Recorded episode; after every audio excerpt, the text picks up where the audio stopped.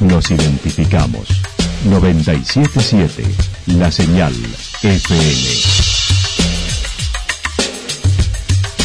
Valle de Calamuchita, Córdoba, Argentina.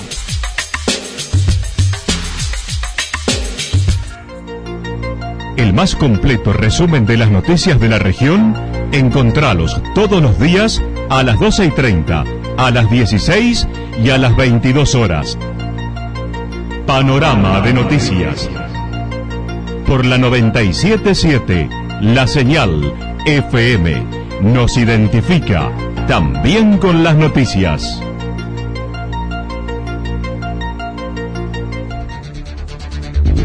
Municipalidad de Villa del Lique. Una forma de vivir. Gestión Ricardo Zurdo Escole.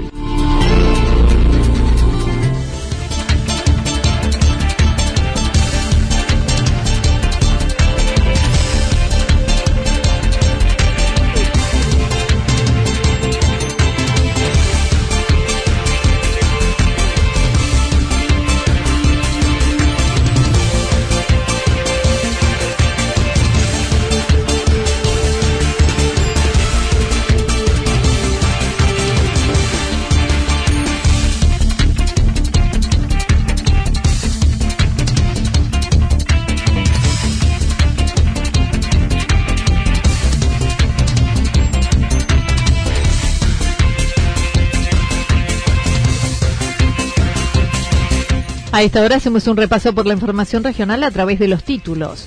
No dramatizar es el pedido del intendente de la Cruz y hacerse cargo. Dos cápsulas para el hospital regional para traslado de pacientes COVID.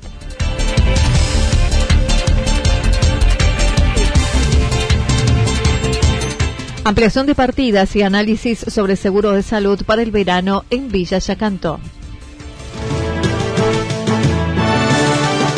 La actualidad en síntesis. La actualidad en síntesis. Resumen de noticias regionales producida por la 977 La Señal FM. Nos identifica junto a la información.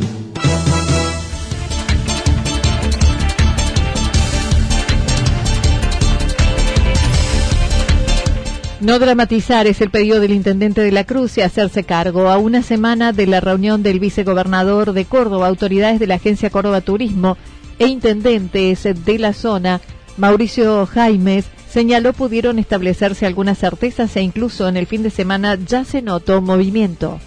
Nosotros planteamos en algunas reuniones que teníamos desde la comunidad regional que cuando se planteen o determinen las fechas en las cuales se va a poder eh, producir una cierta apertura y que eso va a ser gradual porque sabemos que primero se le permite el ingreso a propietarios que, son de la provincia de Córdoba, después de medio de noviembre ya van a poder ingresar propietarios de otros puntos de la provincia, del país, que en diciembre va a haber una apertura turística a nivel provincial, que en enero va a haber una apertura turística a nivel nacional. Bueno, esa determinación de fechas que ha hecho el gobierno provincial, que también le pedíamos nosotros al gobierno provincial que determinaran eso, eh, nos lleva a todos, nos empuja a todos los gobiernos locales a tener también algunas determinaciones determinaciones que, las va incluyendo eh, el mismo vecino por un lado y el mismo visitante por otro, ¿no? Entonces, nosotros veíamos este fin de semana que eh, si bien había sectores que no todavía no están autorizados como actividades turísticas eh, para los balnearios, para los ríos, las zonas de camping, la gente viene ya lo mismo, la gente se empieza a trasladar porque lo necesita y, y ahí nosotros estamos los intendentes dando respuesta. En cuanto a las certezas, dijo noviembre para propietarios de vivienda, el primero de diciembre apertura al turismo provincial, primero de enero turismo nacional y cada intendente tiene que ir manejando y haciéndose cargo de su comunidad. Tampoco tenemos que dramatizar ni generar miedo ni llevarle miedo a la población porque eh, no, no, es, eh, yo creo, eh, el objetivo de eso. No tiene que ser ese el objetivo de generar un pánico desmedido en nuestra población y sobre todo en nuestros habitantes del Valle de Calamuchita. Hay que ser realista en el tema. Requiere que los municipios nos pongamos eh, y nos esforcemos mucho más para, para el sistema de salud, sí requiere eso, pero tampoco que nosotros los intendentes le generemos pánico para que nuestra población, nuestros vecinos y sobre todo los mayores se queden encerrados durante todo diciembre, enero y febrero. Creo que esas son las certezas o las cuestiones que yo analizo como positivas de estos últimos días en lo que se ha ido avanzando en cuanto al turismo.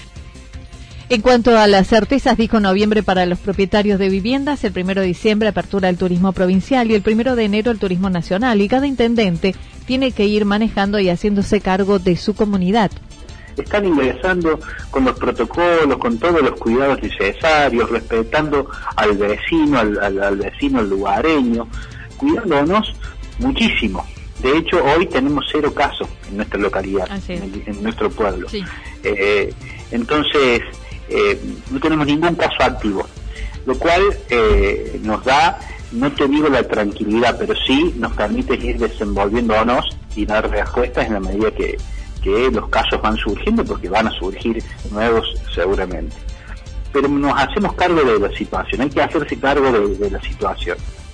Con respecto a su propia comunidad frente a la temporada alta, el intendente dijo que se esperan definiciones de otros eventos para resolver, pensando en realizar el Festival del Balneario con protocolos especiales, ya que el 2021 se festejarán los 50 años. Lo que hace a las actividades culturales, los festivales, que depende, en el caso de la Cruz, la idiosincrasia de nuestro pueblo es el Festival del Balneario y todos los encantos del río mismo. Estamos esperando definiciones para con otros festivales y también que esas definiciones nos, beneficien a nosotros. Creemos que sí se puede hacer el Festival del Balneario. Eh, obviamente tenemos que analizar la, la cantidad de gente, el distanciamiento, los protocolos. Esta nueva situación hay que analizarla porque no la podemos pasar por alto pero, pero también estamos pensando en que se lleve a cabo eh, la edición. Nada más y nada menos nosotros celebraríamos los 50 años del festival. Así que eso no, no está fuera de, nuestra tarea diaria de analizar cómo vamos a llegar a febrero, a enero, febrero, que es cuando se hace el festival,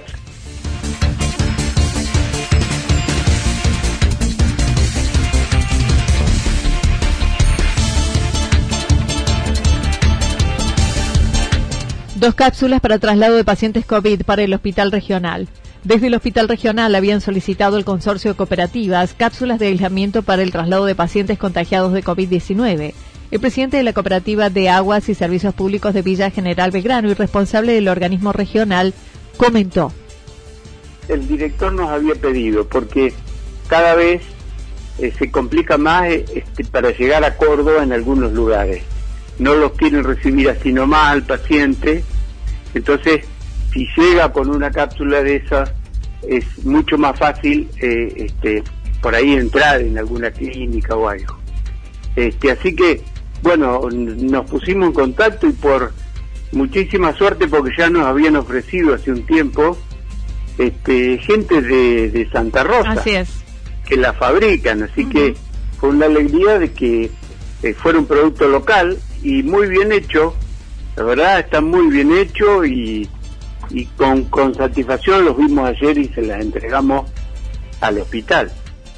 Además dijo se trabaja en la construcción de la parte alta del hospital, donde incluye 300 metros cuadrados cubiertos, que estuvo frenado por la pandemia y que hace un mes se retomó la obra, incluyendo dormitorios para los médicos de guardia. Eso que se construyó arriba de todo lo que es la administración, la guardia, todo, esos son 300 metros cubiertos que están techados, están, este, digamos, no están terminados bajo ningún punto de vista, pero sí tienen parte del piso, el techo, y ahora ya hace más o menos mes y medio, porque bueno, estuvimos parados todo gran gran parte del tiempo porque tampoco se podía trabajar en el hospital, ¿no? Y ahora sí se están haciendo los dormitorios para eh, los médicos este, los médicos que están de guardia, más los baños. Eso es lo que se está construyendo en este momento y a lo que vamos eh, dándole leña, ¿no? Porque se está aportando permanentemente. Primero habíamos comprado los materiales hace como dos meses, compramos todos los materiales y luego ahora ya hace un mes y algo que empezó a trabajar el constructor nuevamente y bueno, va avanzando esa obra. También el consorcio de cooperativas que lo integran, ocho, entregaron 400 barbijos. En lo que respecta a la realidad local, dijo no se realizaron cortes a pesar de haber disminuido la capacidad de pago y se debieron dejar de hacer obras o comprar materiales por la falta de recursos. estimó estuvieron en un 75% de morosidad que luego disminuyó al 60% en este momento aproximadamente. Y sí, los pagos este, arrancamos quizá este, con un 70-75% y ha ido disminuyendo, disminuyendo el pago. Hoy casi diría que debemos estar cerca del 60%. Eh, entiendo que hay otras cooperativas, porque lo conversamos, que andan en el 40-45% de cobro. O sea que es una situación delicada. Muy. Pero bueno, creo que hay muchísima voluntad y uno ve que este, la gente que no puede pagar este, es, es gente que realmente no puede, no tiene trabajo y uno no puede pensar en ir y hacer un corte. Solamente lo que hacemos es avisarle, bueno, que si puede arrimarse con algo, que se arrime y que entre todos nos demos una mano.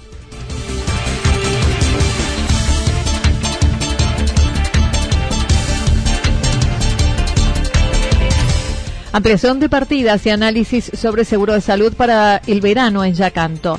Una obra que se gestionaba hace tiempo por el municipio de Villa Yacanto con el Gobierno Nacional pasó por el Consejo Deliberante, quienes mediante ordenanza modificaron las partidas presupuestarias por 10 millones de pesos en un convenio de construcción de adoquinado en la zona del polo educativo para iniciar en breve en unos 320 metros lineales.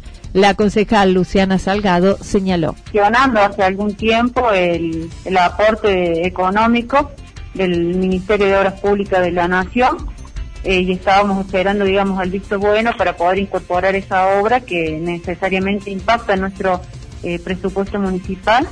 Es así que el jueves pasado se incorporó esa, esa obra, se dio a conocer el convenio, eh, se crearon las partidas presupuestarias, se modificaron las partidas presupuestarias de acuerdo al monto de la obra, que asciende a la suma de 10 millones de pesos y que está incorporada ahora en ese presupuesto y que estaríamos eh, comenzando la, ejecución de la misma terminando el mes de octubre. Yo calculo que para el 30 de octubre vamos a estar iniciando la obra, pero bueno, durante la próxima semana ya se van a estar haciendo trabajos preparativos.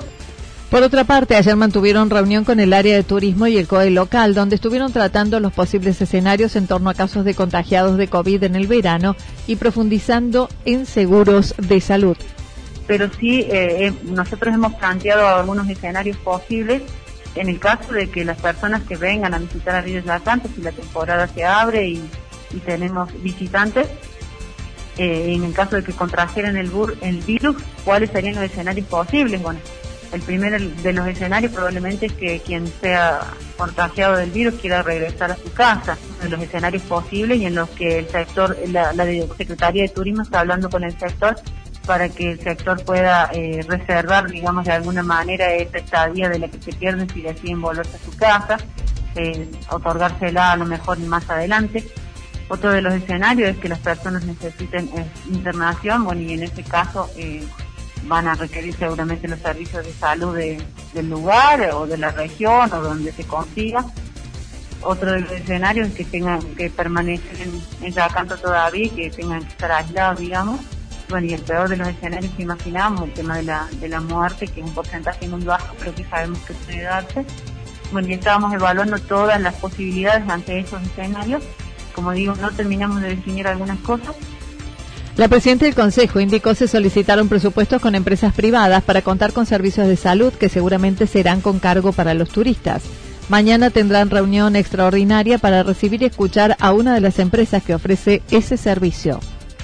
Ese es, digamos, todo eso es el programa de lo que nosotros requerimos, de lo que hemos requerido presupuestos de diferentes empresas privadas y lo que estamos trabajando ahora a medida que nos lleguen los presupuestos, que todavía no tenemos los números, eh, vamos a elaborar la propuesta en cuanto a financiamiento.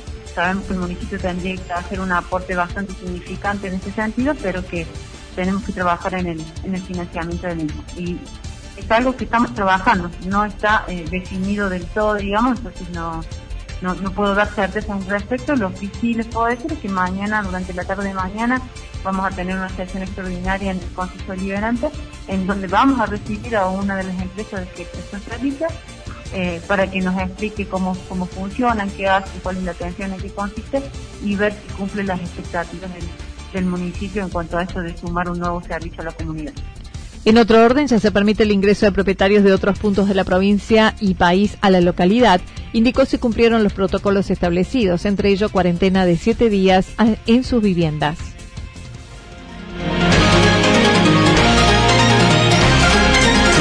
Toda la información regional actualizada día tras día.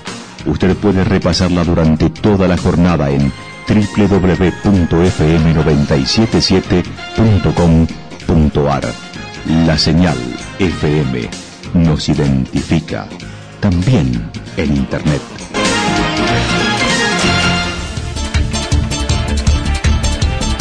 El pronóstico para lo que resta de la jornada indica algo nublado, temperaturas máximas entre 28 y 30 grados, el viento estará soplando al sector noreste entre 13 y 22 kilómetros en la hora, pero también está anunciada la probabilidad de ráfagas de viento de entre 51 y 59 kilómetros en la hora para la tarde y noche.